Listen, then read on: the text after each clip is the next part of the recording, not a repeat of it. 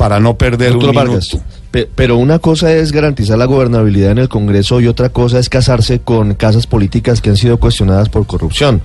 Usted ha venido diciendo que eso mismo ocurre con las otras candidaturas, pero pues como estamos hablando con usted, yo quiero preguntarle por casos puntuales como los que se han conocido en Santander con el clan Aguilar, en eh, Norte de Santander con Ramiro Suárez Corso, en eh, Magdalena. Suárez Corso no está en mi campaña. En Magdalena con Rosa Cotes. Rosa Cotes, ¿qué tiene de problema? Es la señora gobernadora. Le, revelo algo que tenemos hoy en Blue Radio.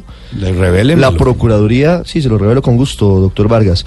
La Procuraduría acaba de revelar un informe técnico que ya está en blueradio.com que dice que en la vía de la prosperidad, que fue impulsada por ella, por Rosa Cotes y por el Mello Cotes, que fue el exgobernador, hay un sobrecosto de 13 mil millones de pesos en el terraplén, en la zona de uno Déjeme, yo le explico, porque yo sí que conozco de la pero, infraestructura en el país. Primero, primero no, pero usted me pregunta por el hecho y me tiene que permitir no contestar. No le pregunto del hecho, sino le pregunto en general de toda esa no, usted está haciendo una sindicación que yo le quiero responder. bueno, y si me da derecho a ello, con mucho gusto se lo aclaro. Pero, pero es que eran dos cosas distintas. Quería preguntarle primero. Usted me está haciendo una sindicación a la señora gobernadora del Magdalena, yo se la contesto. yo no, en la Procuraduría. Entonces déjeme, le doy mi opinión. Si me invitan es para dejarme expresar. Siga. Yo conozco muy bien esa carretera, ese contrato ya fue liquidado, lo fue liquidado desde hace mucho tiempo.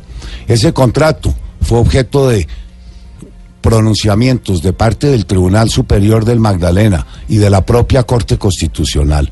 Sin duda, los costos en los acarreos para la construcción de esa carretera implicaba un desplazamiento de más de 70 kilómetros de los materiales. Ahí se presentó un problema por los altos costos. Esos costos fueron compensados, el contrato fue liquidado, ya fue liquidado.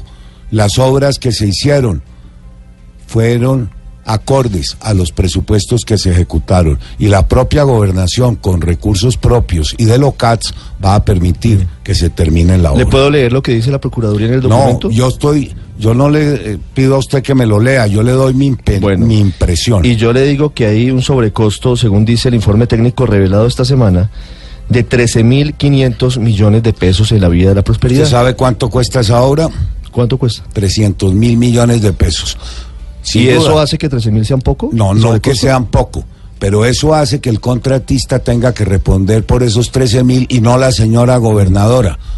Bueno, esta es una perla. no, no es una perla porque usted está haciendo una sindicación de algo que yo, le digo no es cierto. Pero lo está diciendo la Procuraduría, doctor Vargas. Pero ya sí, pero no es que la Procuraduría tenga razón. ¿Ya hay una condena?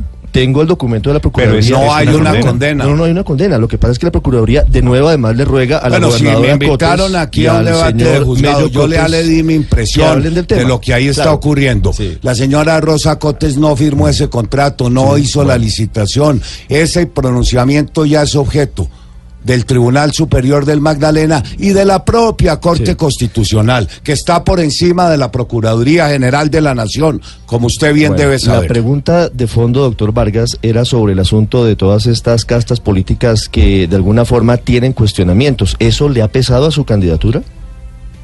Pues yo no trabajo sino con gente que no haya sido condenada, no tengo a nadie condenado en mi campaña, yo creo en la presunción de inocencia.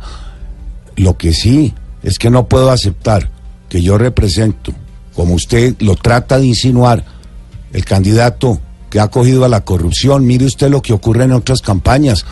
Mire usted, yo no tengo a nadie condenado en mi campaña, como si lo tienen otras organizaciones políticas. ¿De quién estamos hablando?